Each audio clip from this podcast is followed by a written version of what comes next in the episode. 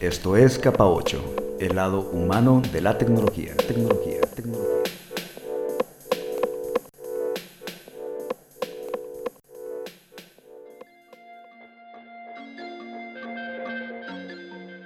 Sean ustedes bienvenidos a este nuevo episodio de Capa 8, el podcast donde cada quincena pretendemos traerles un poco de lo que denominamos el lado humano de las tecnologías. Yo soy Tony dándoles la bienvenida y bueno, pues el tema de hoy tiene que ver con la participación de las mujeres en las TICs, en las tecnologías de la, información y de las comunicaciones, eh, aunque también un poco más amplio podríamos decir que en las STEM, que se denominan así en inglés por ciencia, tecnología, ingenierías y matemáticas.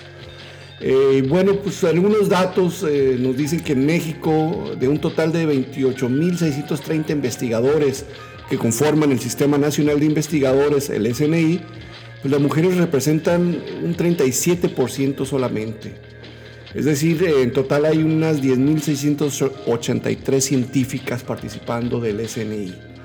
Eh, también un estudio reciente de la UNESCO nos dice que en la región de América Latina y el Caribe, eh, del total de investigadores en ingeniería y tecnología, solo el 36% son mujeres en Uruguay, el 26% solamente en Colombia, el 24% solamente en Costa Rica y eh, en El Salvador, bueno, pues están más por debajo todavía, un 17% de participación.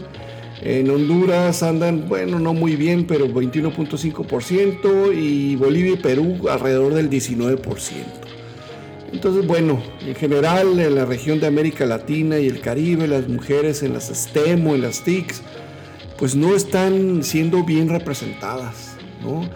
Y eso, pues, eh, como lo dice el mismo reporte este de la UNESCO, eh, cito aquí, dice, contar con más mujeres en STEM traería beneficios para su desarrollo profesional y autonomía económica.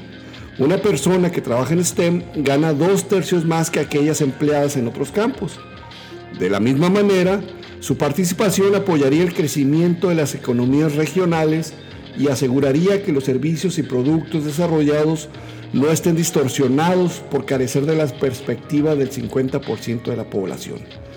Bueno, no es exactamente el 50%, en, algunos países las mujeres representan más del 50% de la población, pero el punto es el mismo, pues, ¿cómo vamos a estar eh, diseñando productos tecnológicos solamente del punto de vista eh, masculino. Así como vamos a excluir a un gran sector de la población que en algunos eh, países pues representa el 60, 70%, ¿no? Entonces no, no, no es posible estar haciendo este tipo de exclusiones, eh, de, de, no tener representación de estos sectores de la población que son tan importantes y que tienen tanto que aportar.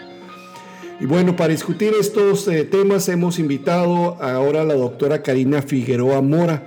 Ella es eh, profesora e investigadora en la Facultad de Ciencias Físico-Matemáticas de la Universidad Michoacana de San Nicolás de Hidalgo, en la sede de Morelia. Eh, tiene un doctorado en Ciencias de la Computación por la Universidad de Chile y bueno, pues más adelantito les diremos de otros cargos que ocupa actualmente. Entonces, pues inicio dándole la bienvenida a la doctora Karina Figueroa. Y para entrar de una vez en materia, bueno, pues como decía, las TICs eh, y las STEM en general son áreas donde usualmente hay muy poca representación femenina, ¿no? Vemos carreras donde hay muchos más hombres que mujeres. Eh, y luego después en el campo profesional también se ven muchos más ingenieros, muchos más matemáticos y demás que eh, masculinos que, que, mujeres, ¿no? Más hombres que mujeres. Entonces, bueno, nos gustaría empezar con que Karina nos dijera como estudiante, eh, ¿qué experiencias tuvo, no? Siendo ella eh, estudiante de ingenierías, de, eh, ciencias este, exactas y demás, ¿qué experiencias tuvo, qué dificultades al estar en un salón donde la mayoría pues son hombres, ¿no? A lo mejor, no sé, había pocas compañeras, o a lo mejor dicen, bueno, no había muchas dificultades, a veces se me facilitaban las cosas, en general, eh, te invitamos, Karina, que nos eh, compartas eh, cuál fue el ambiente en el cual te desarrollaste cuando eras estudiante. Pues muchas gracias a ti, Tony, por la invitación. Fíjate que tocas un punto bien sensible porque, bueno, primero tengo que decir que mi ingeniería fue en ingeniería eléctrica. Entonces, cuando yo entré a la carrera, solo habíamos dos mujeres en todo el, en todo el año escolar, porque era por años, ¿no? Entonces, una compañera y yo.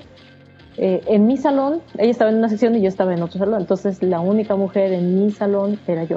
Y pues al principio este, era como para mí mucho, muy, muy raro y muy difícil meterme a una carrera donde había... De hecho, te voy a platicar una anécdota. El primer día que yo llegué a clase, eh, llegué tarde, para empezar, y cuando me asomé a la puerta para pedir permiso, no me atreví porque vi que había puros hombres en el salón. Entonces, este, me fui y me, me recuerdo que me fui y me senté en una placita que había cerca y, y, realmente me cuestioné si yo quería meterme a un salón donde solo había hombres. O sea, de verdad me fue tanta la intimidación porque además yo venía de una ciudad más chica, ahorita trabajo en Morelia y vivo en Morelia, pero antes venía de una ciudad mucho más chica. Entonces, este, el, el, llegar y ver eso sí me impactó.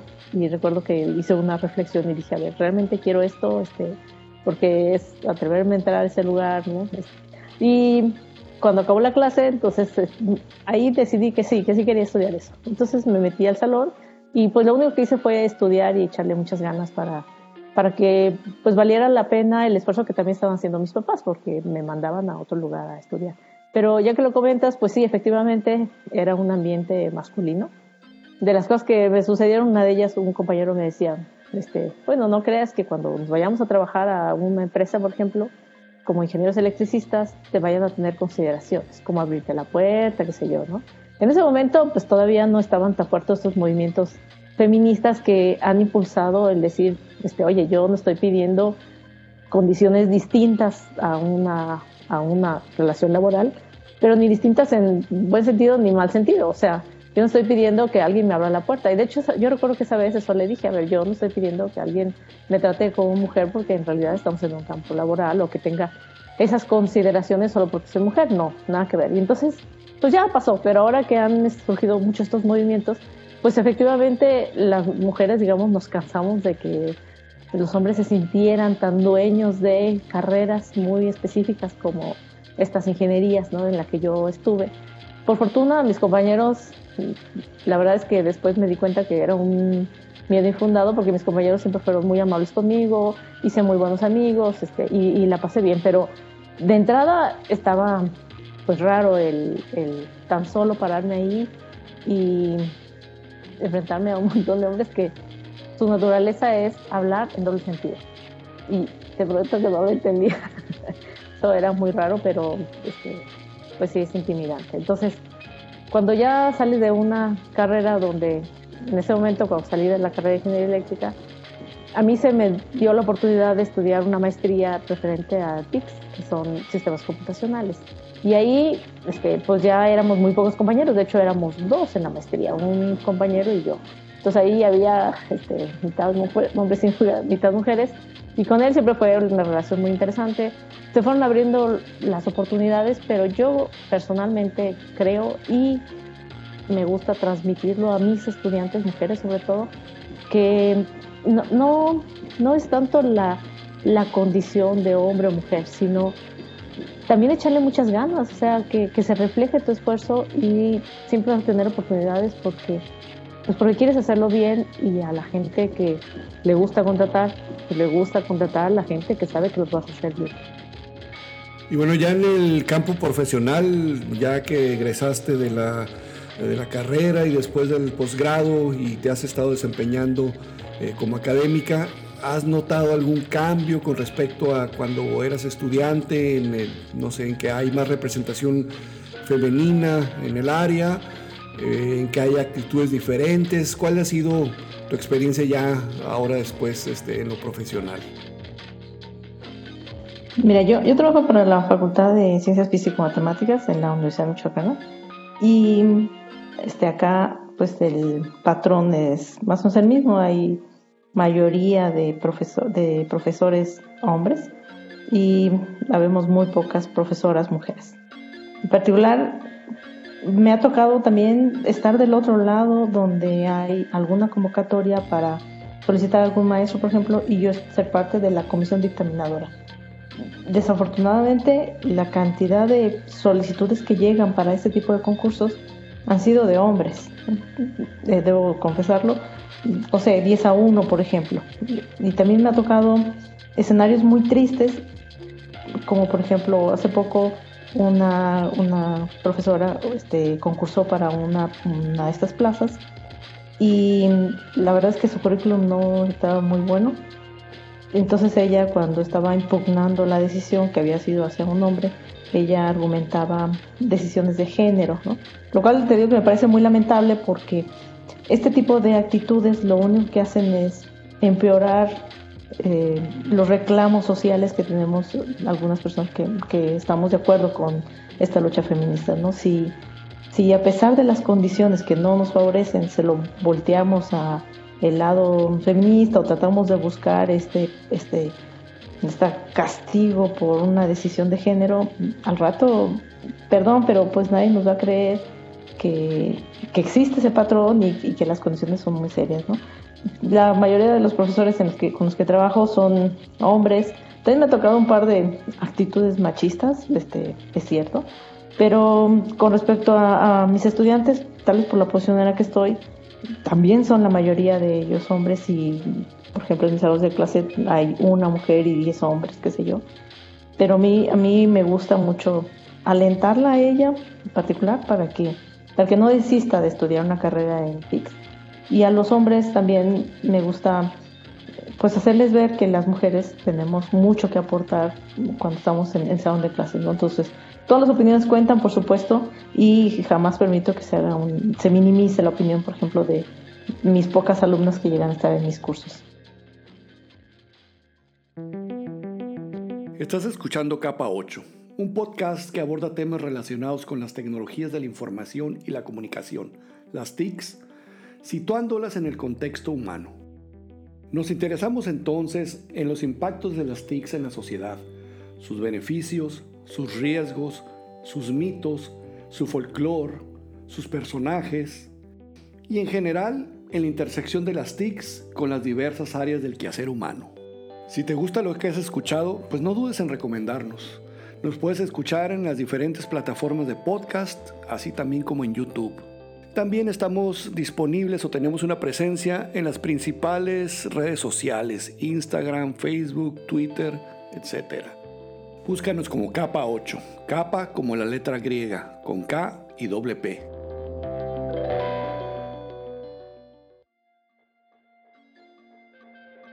Sí, bueno, los números hablan también por sí solos y reflejan mucho de esto que nos cuentas de tu perspectiva personal, ¿no? La verdad es que están poco representadas las mujeres en estas áreas. Eh, pues no sé, a lo mejor podríamos especular, eh, por qué crees tú que se dé este fenómeno? ¿Por qué hay pocas mujeres? ¿Será eh, una falta de interés, este, una falta de formación desde pequeños, que no tienen, como se llaman, role models, ¿no? unos modelos a seguir? Que los identifique, que digan, ah, pues mira, yo quiero ser así como esta ingeniera, como esta matemática, como esta programadora, etcétera. ¿A qué le atribuyes tú que haya tan poca representación de las mujeres en, las, en estas áreas? Yo creo que todos esos factores que dijiste aplican. Si cuando eres pequeña te dicen, no, tú no puedes estudiar mecánica, por ejemplo, porque solamente hay hombres, pues también uno va pensando en, alejarse de, esos, de esas carreras, las ingenierías, por ejemplo.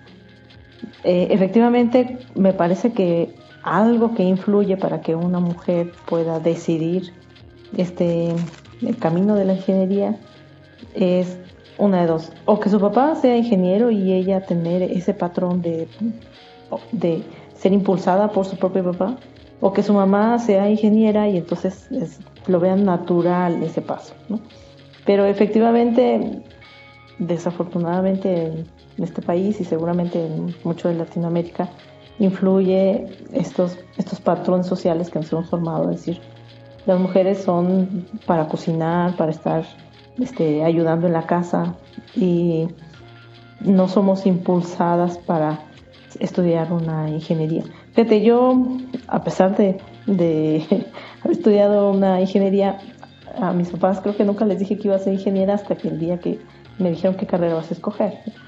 Pero lo que yo recuerdo era que alguna vez que veía a mi papá trabajando en el carro haciendo mecánica, yo le decía, yo quiero aprender mecánica. Y una vez recuerdo que él me dijo, este, no te puedo llevar al taller donde yo practico porque hay puros hombres. Sea, pero pues tú vas a estar, no, no me va a decir nada porque además no vas a estar. Pero yo sí tenía esa intención y esa curiosidad. Entonces yo le decía, mira, si un día cuando yo esté grande me pasa algo al carro, no voy a saber ni, qué hacerle. Entonces era, pero era por curiosidad mía. La que siempre nunca tuvo esa preocupación de son hombres o mujeres, sino tú puedes, este, tú, tú sigue tus sueños, eh, ahora qué quieres aprender, ¿no? Esa es como la pregunta de mi casa, ahora qué quieres aprender porque yo quería aprender pues todo cuanto ocurría. Era mi mamá, mi mamá tiene un carácter muy fuerte y ella siempre pues nos impulsó a, pues básicamente a, perseguir nuestros, nuestros, nuestros sueños. Entonces, si me preguntas a mí a qué creo que sea esta culpa, una es los role model, así seguro. Porque si, te, si eres niña, te gustan las matemáticas, pero a todas tus amiguitas no les gusta, pues también quieres ser parte de esos clubes donde están tus amiguitas, ¿no?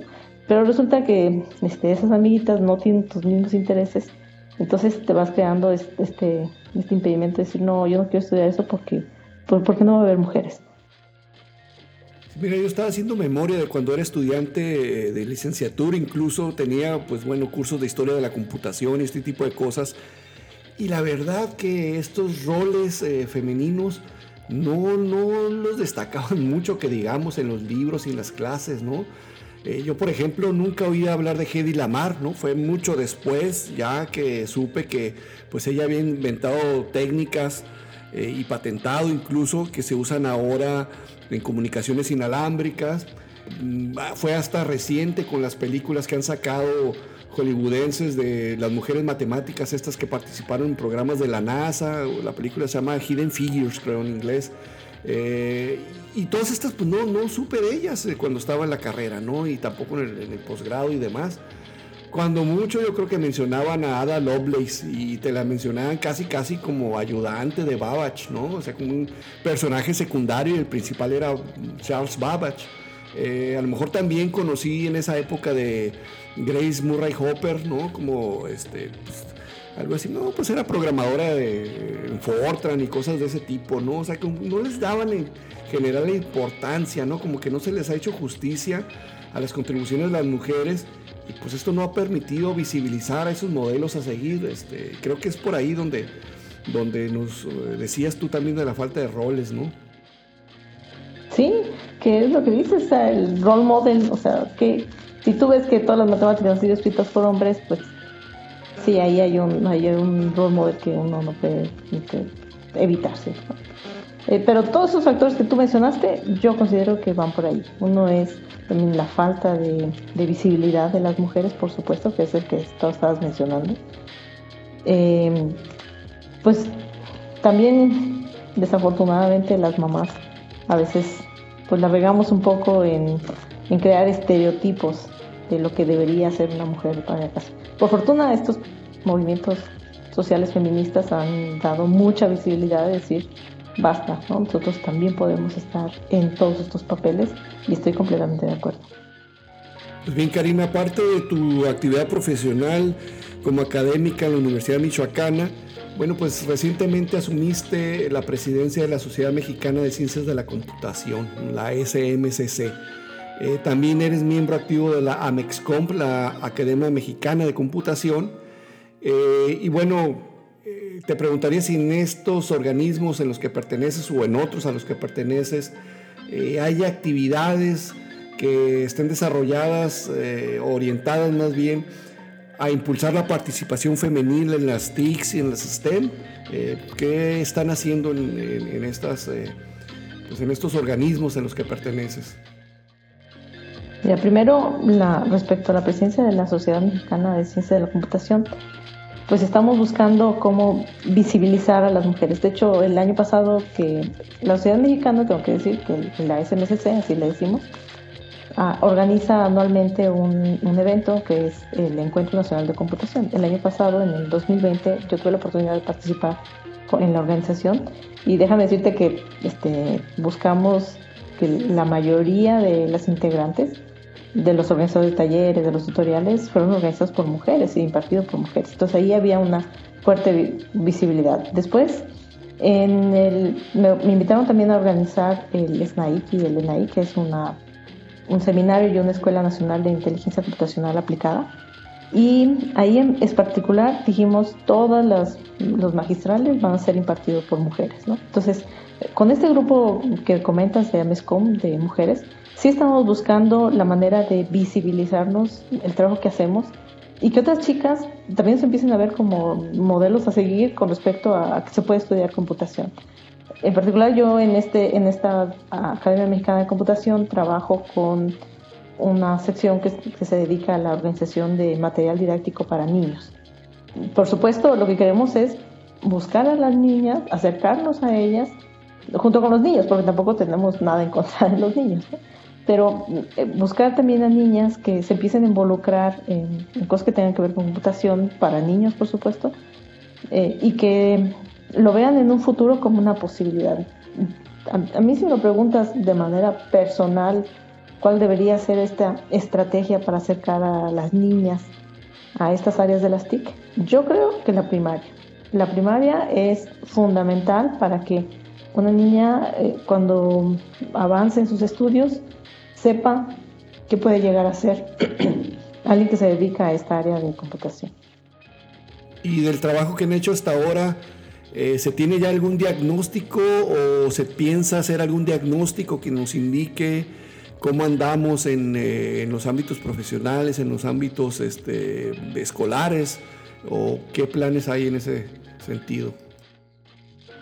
El año pasado eh, iniciamos un artículo con algunas colegas de la MESCOM, de, la Academia Mexicana de Computación, respecto a esto que me preguntas, ¿no? ¿Cómo están, por ejemplo, los posgrados con respecto a las carreras de computación?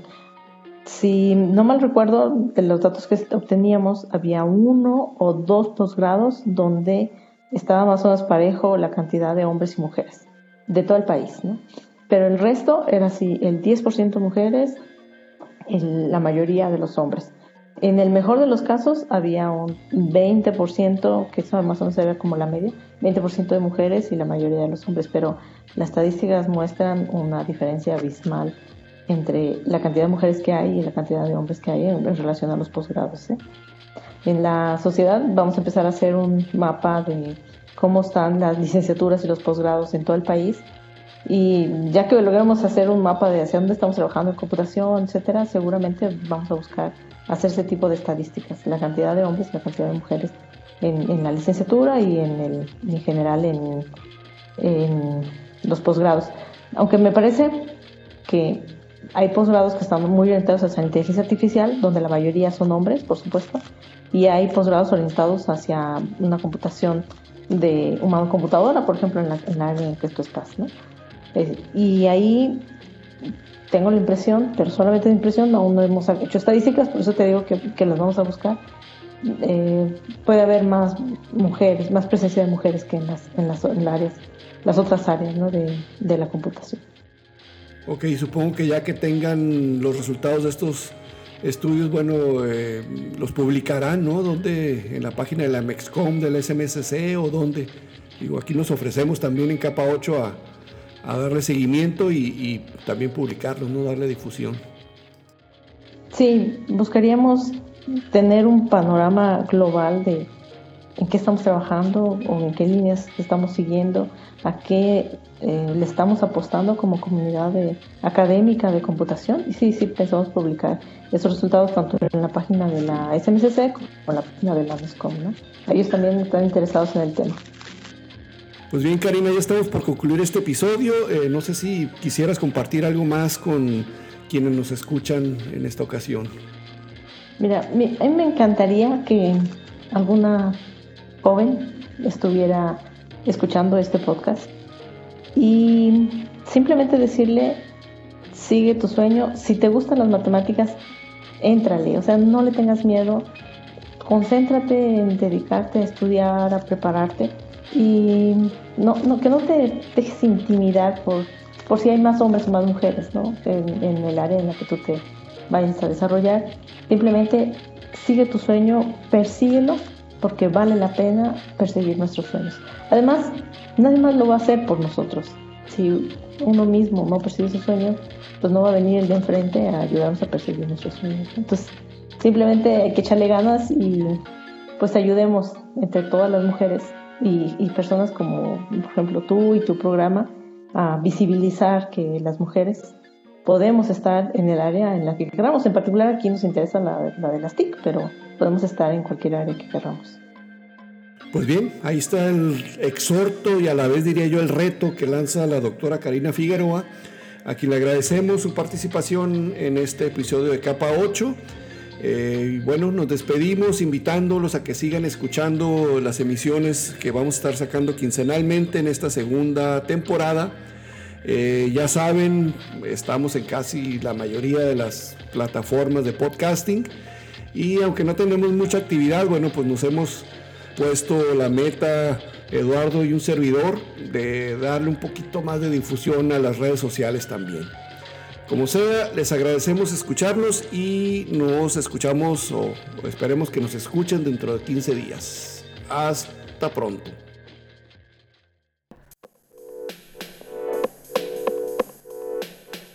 Esto fue Capa 8. Los esperamos en el próximo episodio.